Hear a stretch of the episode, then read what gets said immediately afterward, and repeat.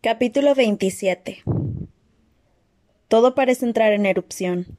El suelo estalla convirtiéndose en una lluvia de tierra y plantas rotas. Los árboles arden e incluso el cielo se llena de brillantes flotes de luz.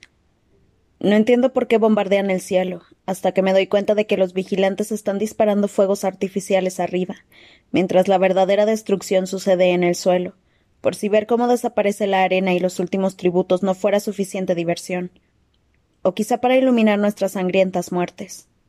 ¿Dejarán que sobreviva alguien? ¿Habrá un vencedor de los, de los septuagésimo quintos Juegos del Hambre? Quizá no. Al fin y al cabo, ¿qué es este vasallaje de los veinticinco si no? ¿Qué leyó el presidente Snow en la tarjeta?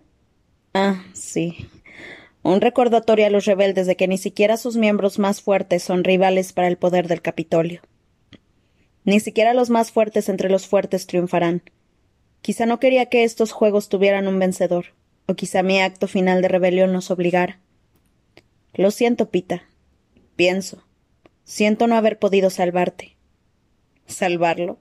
Lo más probable es que le haya robado la última oportunidad de vivir, que lo haya condenado al destrozar el campo de fuerza. Quizá, si todos hubiéramos seguido las reglas, lo habrían dejado vivir. El aerodeslizador se materializa sobre mí sin previo aviso. Si todo estuviera en silencio y hubiera un cinzajo cerca, habría notado que se callaba la jungla y después la llamada del pájaro que precede la aparición de los aviones del Capitolio. Sin embargo, mis oídos no son capaces de distinguir algo tan delicado en medio de este bombardeo. La pinza baja desde la parte de abajo hasta estar justo encima de mí. Las garras metálicas me levantan. Me gustaría gritar, correr, salir de aquí a puñetazos, pero estoy paralizada, indefensa y lo único que puedo hacer es desear la muerte antes de llegar a las personas que me esperan arriba, entre las sombras. No me han perdonado la vida para, coronarme vencedora, sino para hacer que mi muerte sea lo más lenta y pública posible. Mis peores temores se confirman cuando veo que el rostro que me recibe en el interior del aerodeslizador es el de Plutarch Heavensby, el vigilante jefe. Qué destrozos he hecho en sus preciosos juegos, con su inteligente reloj y el campo de vencedores. Sufrirá por su fallo, seguramente perderá la vida, aunque no antes de castigarme. Extiende el brazo y creo que pretende golpearme, pero hace algo peor. Me cierra los párpados con el pulgar y el índice, sentenciándome a la vulnerabilidad de la noche. Ahora pueden hacer lo que quieran conmigo y ni siquiera lo veré. Me late el corazón tan deprisa que la sangre empieza a manar por debajo de mi empapado vendaje de musgo. Se me nublan las ideas. Es posible que me desangre antes de que puedan revivirme.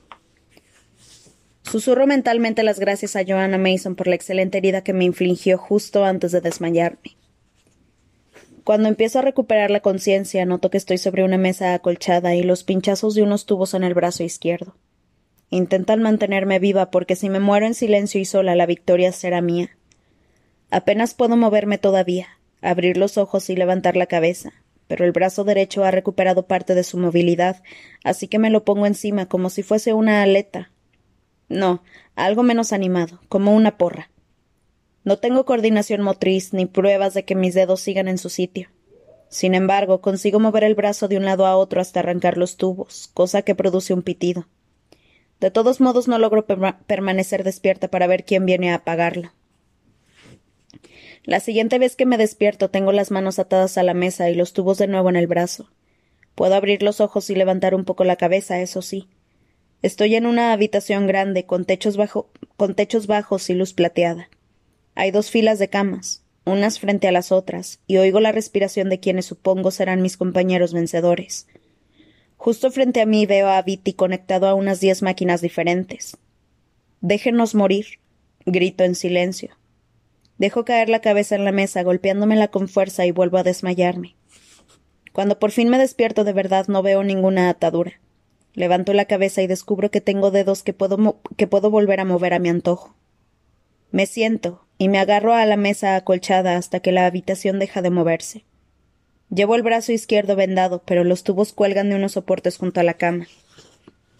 En la habitación solo queda Viti, que sigue tumbado delante de mí, sustentado por su ejército de máquinas. ¿Dónde están los demás? Pita, Finnick, Enovaria y. y uno más, ¿no? O Joanna o Chaff o Brutus seguía con vida cuando empezaron las bombas. Seguro que querrán utilizarnos a todos para dar ejemplo, pero ¿a dónde se los han llevado? ¿Del hospital a la cárcel? Pita, susurro. Estaba desesperada por protegerlo y sigo estándolo. Como fracasé en mi intento para mantenerlo a salvo en vida, debo encontrarlo y matarlo antes de que el Capitolio decida con qué horrible método asesinarlo. Bajo de la mesa y busco un arma. Hay unas cuantas jeringuillas selladas con plástico esterilizado en una mesa junto a la cama de Viti. Perfecto. Solo necesito inyectarle aire a una vena. Me detengo un momento, dándole vueltas a si debo matar a Viti o no.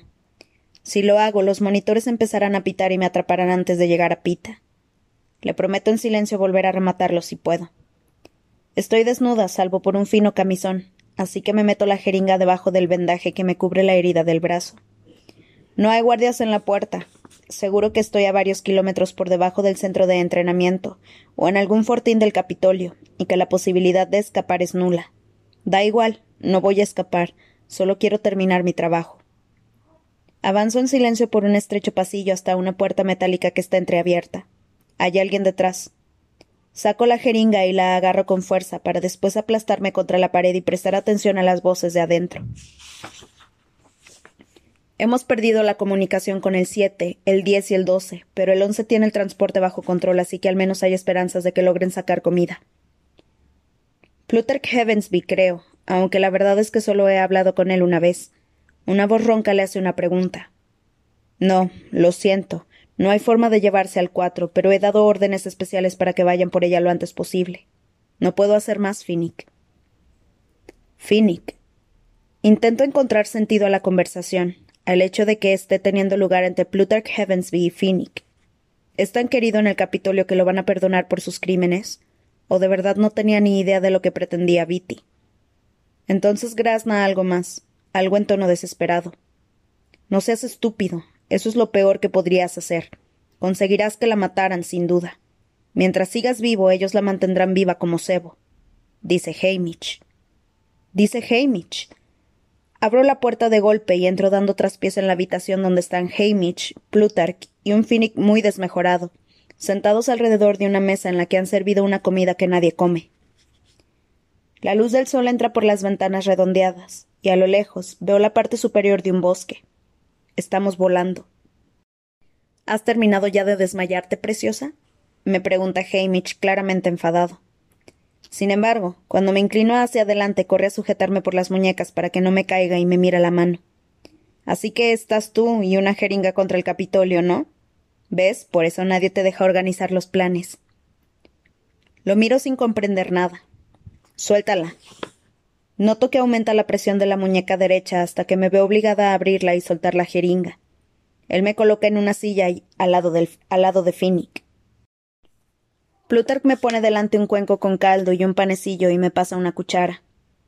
Come, me pide con un tono mucho más amable que Hamish. Mi mentor se sienta frente a mí.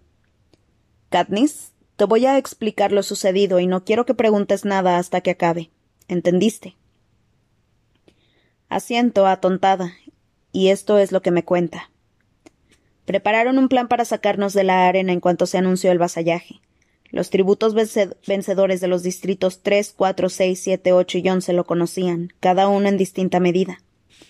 Plutarch Heavensby forma parte desde hace varios años de un grupo secreto que pretende derrocar al Capitolio. Se aseguró de que el alambre estuviera entre las armas. Viti estaba a cargo de abrir un agujero en el campo de fuerza. El pan que recibimos en la arena era un código para el momento del rescate.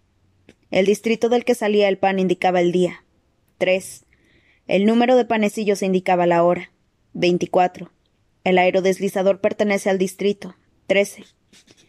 Bonnie y Twill, las mujeres del distrito ocho que conocí en el bosque, tenían razón sobre su existencia y su capacidad de defensa. En estos momentos nos dirigimos dando un rodeo a ese distrito. Mientras tanto, casi todos los distritos de Panem están en plena rebelión a gran escala. Hamish se calla un momento para ver si lo sigo, o quizá porque ya ha terminado por ahora. Son muchas cosas que asimilar. Es un plan elaborado en el que yo no era más que una pieza del tablero, igual que era una pieza de los Juegos del Hambre. Me han usado sin mi consentimiento, sin mi conocimiento. Al menos en los Juegos del Hambre sabía que jugaban conmigo. Mis, mis, mis, mis supuestos amigos han sido mucho más reservados. No me lo dijiste. Protesto, con la voz tan ronca como la de Finnick. Ni Pita ni tú lo sabían. No podíamos arriesgarnos, responde Plutarch. Hasta me preocupaba que mencionaras mi indiscreción con el reloj durante los juegos.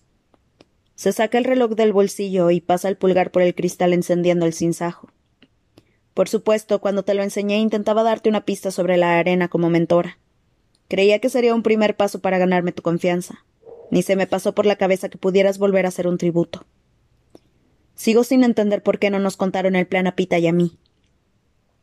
Porque cuando el campo de fuerza estallara, ustedes serían los primeros a los que intentarían capturar, y cuanto menos supieran mejor, explica Hamish. ¿Los primeros? ¿Por qué? Pregunto, intentando seguir el hilo. Por la misma razón por la que los demás aceptamos morir para mantenerlos vivos, responde Finnick. No, Joanna intentó matarme. Joanna te derribó para quitarte el dispositivo de seguimiento del brazo y alejar a Brutus y a Novaria de ti, dice Hamish. ¿Qué? Me duele mucho la cabeza y quiero que dejen de dar rodeos. No sé de lo que estás hablando. Teníamos que salvarte porque tú eres el sinsajo, Katniss. Me interrumpe Plutarch. Mientras siga viva, mientras sigas viva, la revolución continuará. El pájaro, el broche, la canción, las vallas, el reloj, la galleta, el vestido que estalló en llamas. Yo soy el sinsajo, la que sobrevivió a pesar de los planes del Capitolio, el símbolo de la rebelión. Es lo que sospeché en el bosque cuando descubrí a Bonnie y a Twill, aunque nunca comprendí bien la magnitud. Sin embargo, la idea era precisamente que no la entendiera.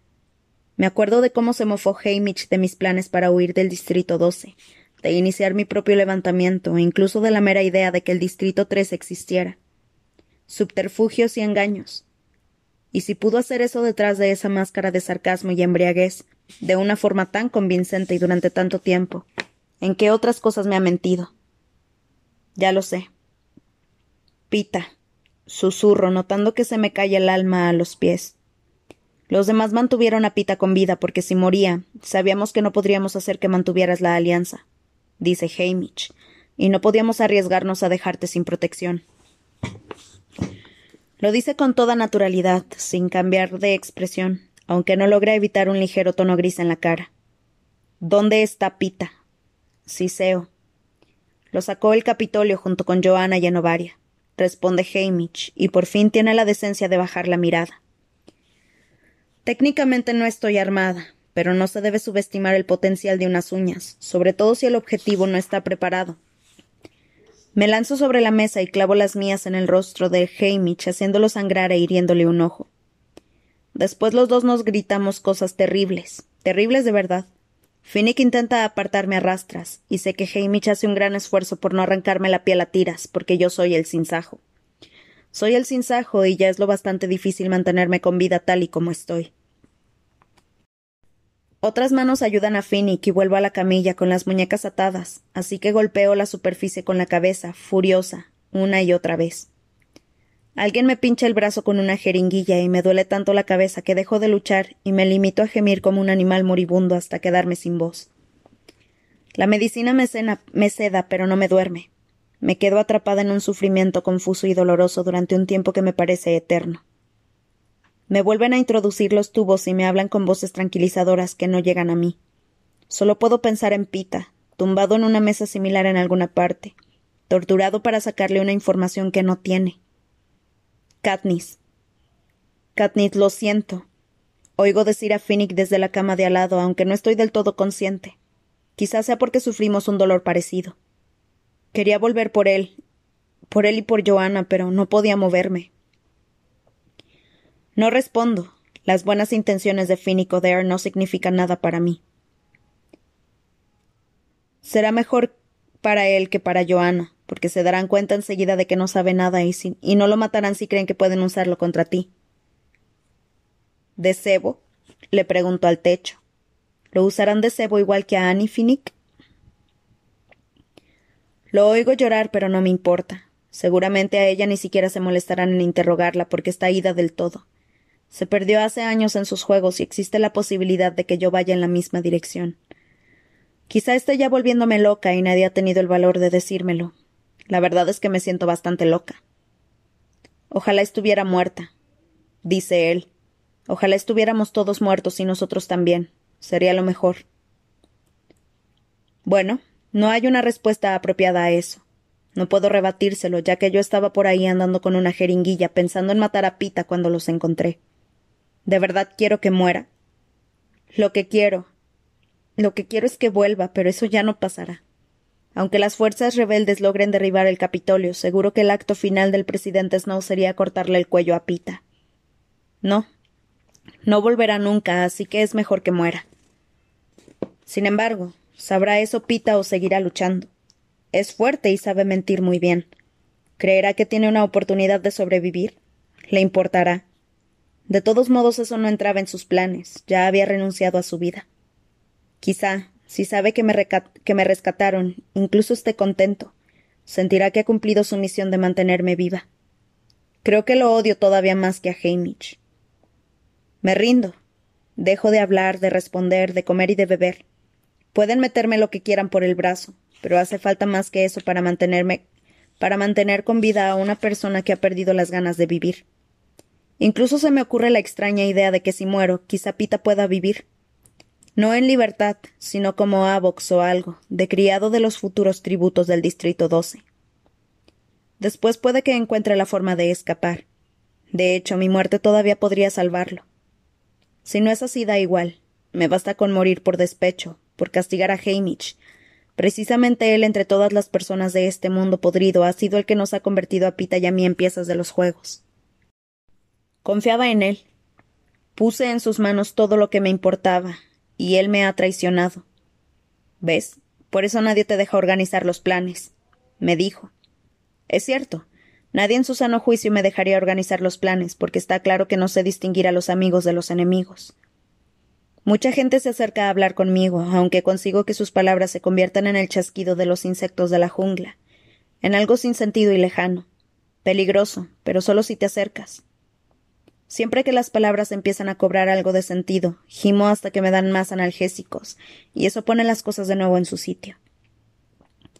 Hasta que una vez abro los ojos y encuentro a alguien de quien no puedo huir, alguien que no suplicará, ni explicará, ni pensará que puede hacerme cambiar de idea con ruegos, porque él es el único que sabe cómo funciona. Gale. Susurro. Hola, Catnip. Dice, apartándome un mechón de cabello de los ojos. Se ha quemado un lado de la cara hace muy poco. Lleva el brazo en, cabestrillo y veo vendas bajo la camisa de minero. ¿Qué le ha pasado? ¿Cómo ha llegado aquí? Algo terrible ha sucedido en casa. No es tanto cuestión de olvidar a Pita como de recordar a los otros. Solo me hace falta mirar a Gale para que todos vuelvan a mi presente y exijan que les haga caso. Prim, pregunto con voz ahogada. Está viva y tu madre también. La saqué a tiempo. ¿No están en el distrito 12? Después de los juegos enviaron aviones y soltaron bombas incendiarias. Responde vacilando. Bueno, ya sabes lo que pasó con el quemador. Lo sé, lo vi arder. Aquel viejo almacén lleno de polvo de carbón incrustado. Todo el distrito está cubierto de polvo de carbón. Un horror diferente empieza a crecerme dentro al imaginar las bombas incendiarias, sobre la veta. ¿No están en el distrito 12? Repito, como si decirlo me protegiera de la verdad. Katniss, dice Gale en voz baja. Reconozco esa voz. Es la misma que utiliza para acercarse a los animales heridos antes de darles el golpe de gracia. Levanto la mano instintivamente para no oír sus palabras, pero él la intercepta y la sujeta con fuerza. No, susurro. Pero Gale no es de los que me ocultan las cosas. Katniss, el distrito 12 ya no existe.